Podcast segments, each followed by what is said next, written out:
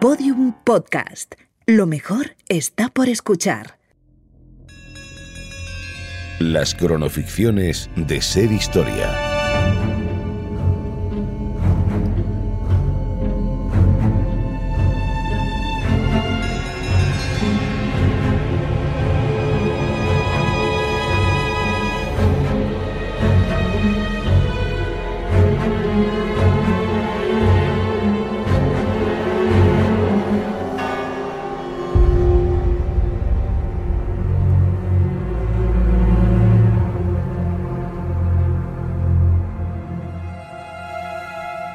A veces, para comprender cómo hemos llegado aquí y ahora, por qué tenemos las sociedades que tenemos o de qué manera creemos en lo que creemos, hay que irse muy atrás. Durante mucho tiempo en nuestra historia, creer no ha sido solo una cuestión de convicción, también era una cuestión de miedo o de adecuación. La creencia religiosa de cara a la sociedad ha sido en Occidente una moneda de cambio durante casi toda su historia, y contra ese creer social se han levantado durante siglos las voces del creer individual los principios, la ideología, la paz interna al fin, que a veces, muchas veces, enfrenta a la persona contra la sociedad hasta sus últimas consecuencias. Jacques de Molay, el último templario. Son los principios los que marcan una vida de rectitud. El primero que aprendí al entrar en la orden es que cada hombre es dueño de su alma. Yo, Jacques de Molay, último gran maestre de la Orden del Temple, lo soy de la mía.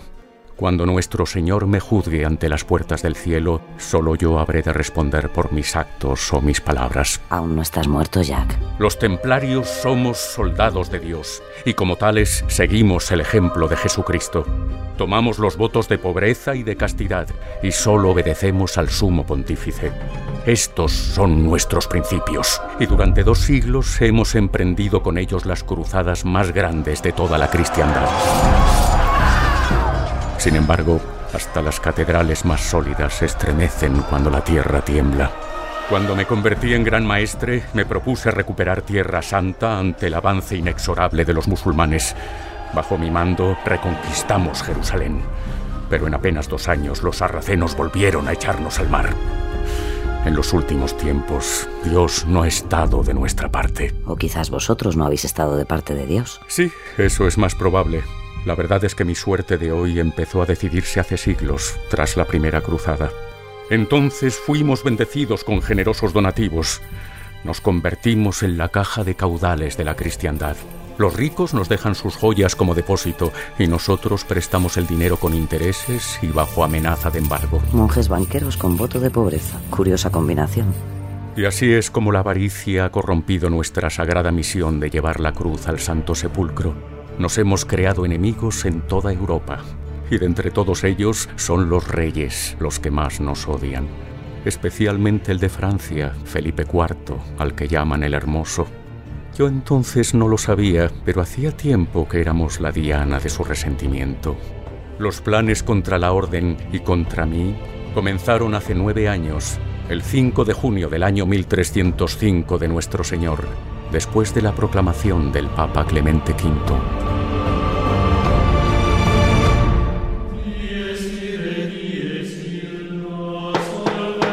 Majestad Felipe IV, Rey de Francia. Su Santidad, ha sido una ceremonia memorable. Francia y su rey se felicitan por vuestro nombramiento al frente de la Iglesia Católica. Podéis levantaros, Majestad. No me felicitéis a mí. Ha sido la voluntad de Dios. En ese caso, permitidme celebrar que Dios haya escuchado mis plegarias tan al pie de la letra y que hayáis decidido tomar el nombre de Clemente V. Y decidme, Clemente V, ¿habéis tomado ya alguna decisión que Francia deba saber? He emitido la orden al colegio cardenalicio, incluyendo el nombramiento de los nueve cardenales que me pedisteis, todos franceses. Perfecto. Pero me gustaría hablaros de las órdenes militares bajo mando vaticano, hospitalarios, templarios y teutones. Quiero que las unifiquéis. ¿Fusionar las órdenes militares? ¿Con qué propósito? Evitar duplicidades incómodas.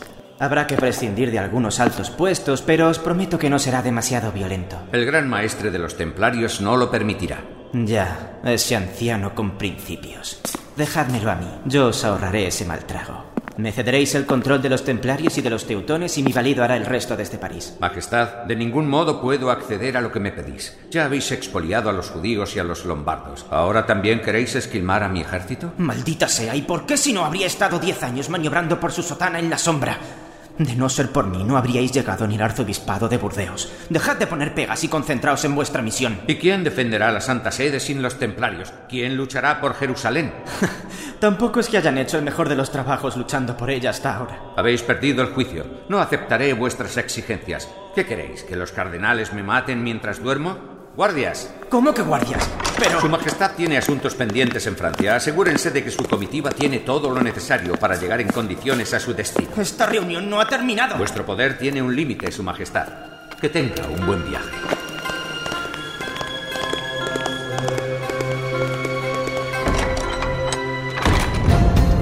Esta vez el Papa se había mantenido de nuestra parte, pero Felipe IV no lo iba a permitir por mucho tiempo. La pervivencia de su reinado dependía de ello. Las deudas de la corona eran de dimensiones bíblicas y el rey entendía que la solución a todos sus problemas pasaba por controlar a los templarios. O más bien su dinero. Pero para hacerse con nuestros bienes necesitaba quitarnos de en medio. Llegaba la hora del trabajo sucio. ¿Y para qué están los válidos? En la corte francesa ya sabes que nada se hace sin el beneplácito de Guillermo de Nogaret. Ahí llega la carroza, y con los caballos desfondados. Eso es que no ha ido nada bien. Nogaret. Su Majestad os estaba esperando. Aventuro que los asuntos con el nuevo pontífice no han ido tan bien como preveíamos. Esa limaña con faldas me echó de su ridícula sacristía. A mí, el rey de Francia. Lamento oír estas noticias, Majestad. Pero hay que deshacerse de esos templarios como sea. Merde. Esos monjes con mandobles son intocables. Tienen el dinero, tienen el Vaticano y pese a haber regalado Jerusalén a los musulmanes, también conservan la simpatía de los franceses. Será imposible acabar con ellos. Majestad, ¿me permitís una sugerencia? Siempre que sea una solución. Recientemente, nuestros servicios secretos en Toulouse nos han hecho llegar un informe sobre uno de los reos de la prisión de Agné. Asegura tener secretos sobre los templarios. ¿Secretos? ¿De quién se trata? ¿Un desertor de la orden? Eh, No está claro. Según la información de la que dispongo, se trata del antiguo prior del Periqué, un tal Esquino Floriano. Fue condenado a muerte por ciertos asuntos. El caso es que logró escapar y cruzó los Pirineos buscando el favor del reino de Aragón, pero no debió de tener suerte, porque regresó y le volvimos a coger. Ahora está en la prisión de Agné y asegura tener información sensible sobre los templarios. ¿Y a qué demonios estáis esperando? Partid ahora mismo hacia esa prisión y averiguad qué sabe. Por supuesto, Majestad. Quiero que os lo cuente todo. Recurrid a los medios que hagan falta y deprisa. ¿El gran maestre continúa en Chipre? Es la última información que tenemos de él, Majestad. Investigad ese reo y volved raudo. Antes o después ese viejo tendrá que dejarse caer por Francia. No dejemos pasar la oportunidad de echarle el guante. Sí, Majestad. Y aquí es donde vuelves a entrar tú, Jack.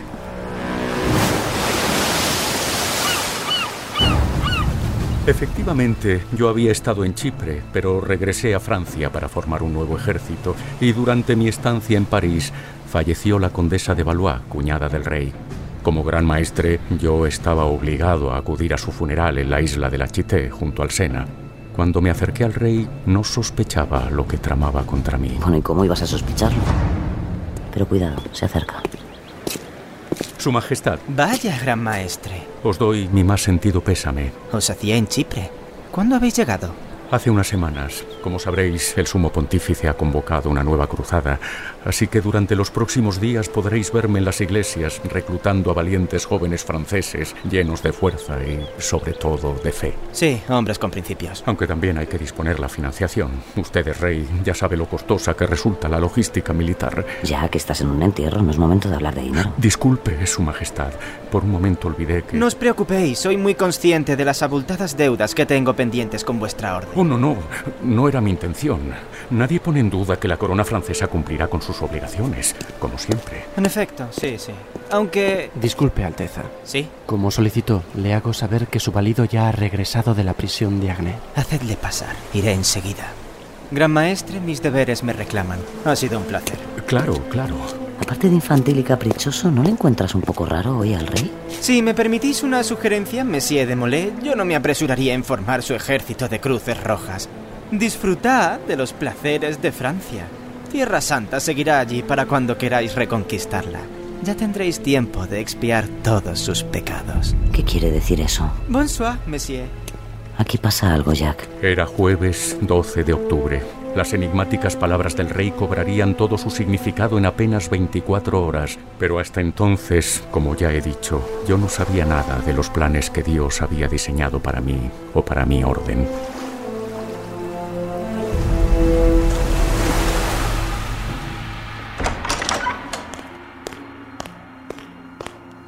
Nogaret, ¿qué nuevas me traéis de Agné? ¿Habéis podido hablar con ese prior criminal? Sí, Su Majestad. El tal esquino floriano parece que ha hecho migas durante su reclusión en Agné con un desertor del temple, un renegado que le ha contado sobre algunos vicios de la orden. ¿Vicios? Sí, Majestad. Herejía, sodomía, satanismo. Asegura que en las sesiones de iniciación los caballeros obligan a los novicios a renegar de Jesús y a escupir y orinar sobre el crucifijo. Orgías homosexuales, adoración de ídolos. ¿Es eso cierto? ¿Acaso importa, Su Majestad? El reo está dispuesto a cedernos su confesión a cambio del indulto. Ya veo. Y decidme, como jurista que sois, ¿estimáis que hay suficiente material para forzar al Papa a abrir un proceso contra los templarios? Siendo honesto, creo que sería conveniente que la Inquisición se encargara de arrancar unas cuantas confesiones más. De los propios templarios, claro. No, la Inquisición es muy lenta y Francia no puede esperar. No tengo más que deudas, deudas, deudas. Esto tiene que hacerse ya. Os sugiero, Majestad, que dejéis que la Inquisición haga su trabajo. Entre tanto, podéis aprovechar la confesión de este reo para que los obispos leales a la corona comiencen a excitar a sus parroquianos. En pocas semanas todo el reino se estará demandando que apreséis a los templarios y que confisquéis sus bienes. Sí, bien pensado. Lo dejo en vuestras manos, Nogaret. Haced lo que haya que hacer y mantenedme informado. Y no me falléis. El reino de Francia y vuestro futuro en esta corte dependen de esto.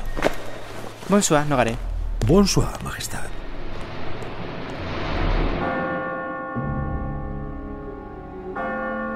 Nada hay tan veloz como la calumnia. Ninguna cosa más fácil de lanzar, más fácil de aceptar, ni más rápida en extenderse. Cicerón y su manual básico de la difamación, sí señor.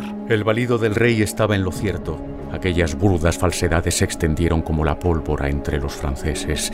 La furia del pueblo me estalló en la cara durante una sesión de reclutamiento en una iglesia de Saint-Denis. Desde el púlpito yo recitaba el código templario ante los jóvenes allí congregados. Les explicaba que ser soldado del temple es una forma de vida y que quienes son soldados del temple son soldados de Dios. Deben conducirse con humildad, ser los más caballerosos y hacer promesas de obediencia, pobreza y castidad. ¿Y qué hacéis cuando nadie os mira? No he oído bien. ¿Alguien tiene alguna pregunta? ¡Ninguna! Ya lo sabemos todo sobre vosotros y vuestros vicios. ¿Qué? ¿Qué ha dicho? No sé de qué me habla. Si le parece... ¿Ah, no? ¿Es que necesita que se lo digan por detrás para entender bien? ¡Vicioso! ¡Vicioso! ¡Vicioso! ¡Vicioso! Esto no me gusta, Jack. Sal de aquí. Hermanos, por favor. Sal, Jack. Te van a despellejar. Sal de aquí. Sal de... Monsieur de Molay, en nombre de su majestad, quedáis detenido. ¿Cómo que detenido? ¿Quién lo ordena? Su majestad, el rey de Francia. Pero solo el Papa puede detener a un templario. Estáis violando una ley sagrada, irrumpiendo así en una iglesia. ¡Prendedle! No, no podéis. ¡No! ¡Soltadme! Entonces lo entendí todo. El rey ya no reconocía la autoridad del Papa. Él se consideraba a sí mismo el ministro de Dios.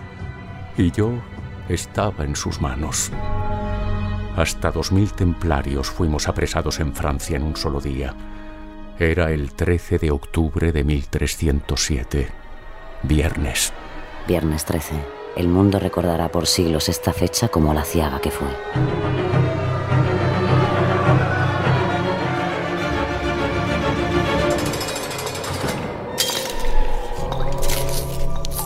Siete años han pasado desde aquel día horrible. Siete años encerrado esperando la muerte, mientras ahí fuera ese rey blasfemo condena a mis hombres a la prisión de por vida o a la hoguera. Al menos estás encerrado en la torre del temple. Otra burda mofa de su majestad. Shh, alguien se acerca. Debe de ser el inquisidor. Buenos días, gran maestre. ¿Y el rey de Francia? ¿Pero qué hace aquí? Aunque me pregunto, ¿es correcto seguir llamándoos gran maestre? Al fin y al cabo, el sumo pontífice disolvió vuestra sagrada orden. Seguiré siendo el gran maestre de los templarios hasta que el Santísimo me reclame. Cuánto admiro vuestra resistencia. Siete años entre estas paredes, ¿quién lo diría? Y con vuestra edad. Por cierto, tengo pensado hacer un viaje al castillo del Temple en Ponferrada, en el Reino de León. Si me gustan las vistas, creo que lo compraré. Con oro templario, claro. ¡Maldito! Esos bienes son para la sagrada reconquista de Jerusalén. Sí, lástima que los usarais para costearos vuestros vicios. El Papa no podía creerlo. ¿El ojito derecho de la Iglesia investigado por herejía y sodomía? Ah, pero por fin ha abierto los ojos. La Inquisición le presentó más de un centenar de confesiones de templarios reconociéndolo todo hasta el último detalle. Lógicamente, no le quedó otra que aceptar mis argumentos. Esas confesiones fueron hechas bajo tortura. Un soldado de Dios que imita los pasos de Jesucristo jamás reconocería delitos tan graves, ni siquiera bajo tortura. Pero bueno, para eso estamos aquí. Inquisidor, átelo al potro. ¿El potro? No, no, no, no, no, no. ¿Qué van a hacerme? Os explicaré cómo lo haremos. Os haré una serie de preguntas. Si vuestra respuesta es válida, le daremos un descanso al Inquisidor. Pero si falla, en ese caso me temo que tendremos que hacerle trabajar un poco. ¿Veis esa enorme rueda? Haceos un favor a vos mismo y no hagáis que gire. Sé lo que pretendéis y no os saldréis con la vuestra. Eso mismo dijeron vuestros caballerosos soldados y ahora son solo cenizas. Primera pregunta. ¿Confesáis por la gloria de Dios haber pisoteado la cruz y haber orinado y escupido sobre la imagen de Jesucristo nuestro Señor? ¡Lo niego! Jack, no sé si negarte. Inquisidor. ¿Confesáis por la gloria de Dios haberos entregado a la sodomía y a las prácticas obscenas prohibidas por Jesucristo nuestro Señor? ¡Nunca! Jack, no. ¿Confesáis por la gloria de Dios haber calificado a Jesucristo de falso profeta y haber formulado oraciones a falsos ídolos en lugar de al Salvador? Inquisidor, no tenga piedad con este hereje. Jack, por favor, te va a matar. De nada sirve morir entre estas paredes. Haz que pare. ¡Basta! ¡Basta! Detenga la rueda. ¿Confiesa el señor Gran Maestre todos los pecados de los que se le acusan? ¡Lo confieso! No os he oído bien. ¡Lo confieso todo! Pero para esa horrible máquina, por favor. No puedo. ¿Veis? No era tan difícil. Inquisidor, hemos terminado. Has hecho bien, Jack. Tranquilo. Tranquilo. Monsieur Jacques de Molay, os veré en el juicio.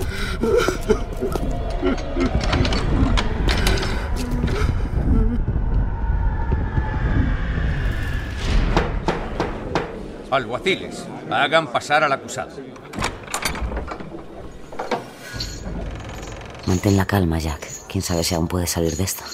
Monsieur Jacques de Molay, vigésimo tercer y último gran maestre de la Orden de los Templarios, disuelta en 1312 por la bula Vox Clamantis. Por la gracia divina, este tribunal se ha reunido hoy para escuchar viva voce su confesión de unos hechos muy graves. El Señor es piadoso, y del mismo modo este tribunal se compromete a ofrecer tanta clemencia como colaboración por parte del acusado que ya ha hecho su confesión. Monsieur Jacques de Molay, ¿confesáis ante Dios ser responsable de los delitos de herejía, satanismo y sodomía? Monsieur de Molay, ¿habéis escuchado mi pregunta? Sí. ¿Confesáis entonces ante Dios? Me retracto de mi confesión. Jack, ¿qué estás haciendo?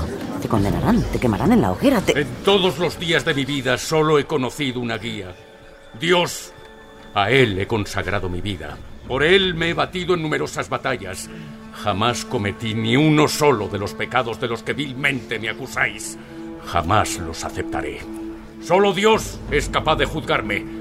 Solo su juicio importa. ¿Rechazáis mi misericordia proclamándoos inocente cuando ya os habíais reconocido culpable? Soberbia se sumará a la lista de ofensas con la que arrastráis a los templarios a su erradicación. De aniquilar a mis hermanos ya se ha encargado el rey con la connivencia de la Santa Iglesia. Vuestra alma es asunto vuestro. Sobre la mía decidiré yo. Yo soy un soldado, no un criminal. Abrazaré la muerte como Jesucristo nuestro Señor aceptó la voluntad de su Padre. Así sea. Por la autoridad que me ha sido concedida, este tribunal os condena a morir en la hoguera. La sentencia se efectuará de manera inmediata. Saquen al condenado al patio.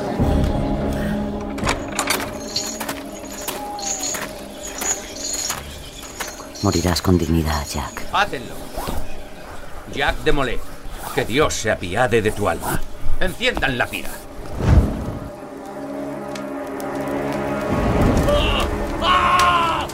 ¡Pagarás por la sangre de los inocentes!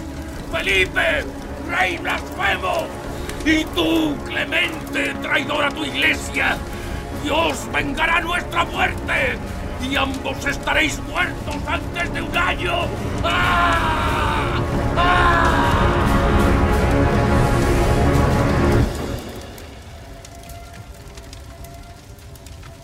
Aquel 19 de marzo de 1314 las cenizas de mi cuerpo se elevaron sobre París para ascender al reino de los cielos, y en el plazo de un año mi profecía se cumplió. El rey y el papa encontraron la muerte a los pocos meses. Castigo divino, ¿no? Eso es un hecho. Mi nombre fue Jacques de Molay, último gran maestre de la Orden del Temple. Fui el último eslabón, el último cruzado. Nunca volverán a abrirse mis ojos para ver la luz del sol, pero confío en que se abrirán para mirar una luz aún más cegadora. Descansa en paz, Jacques de Molay.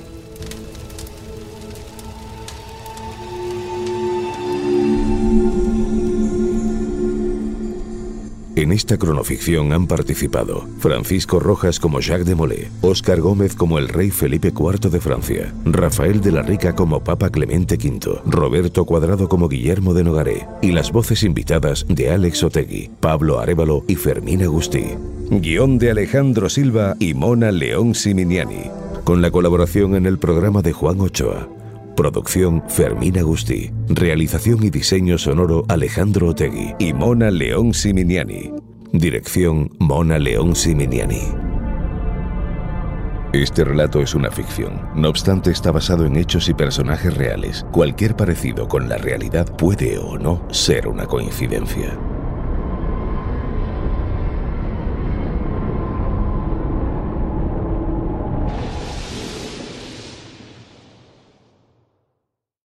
Todos los episodios y contenidos adicionales en podiumpodcast.com y en nuestra aplicación disponible para dispositivos iOS y Android.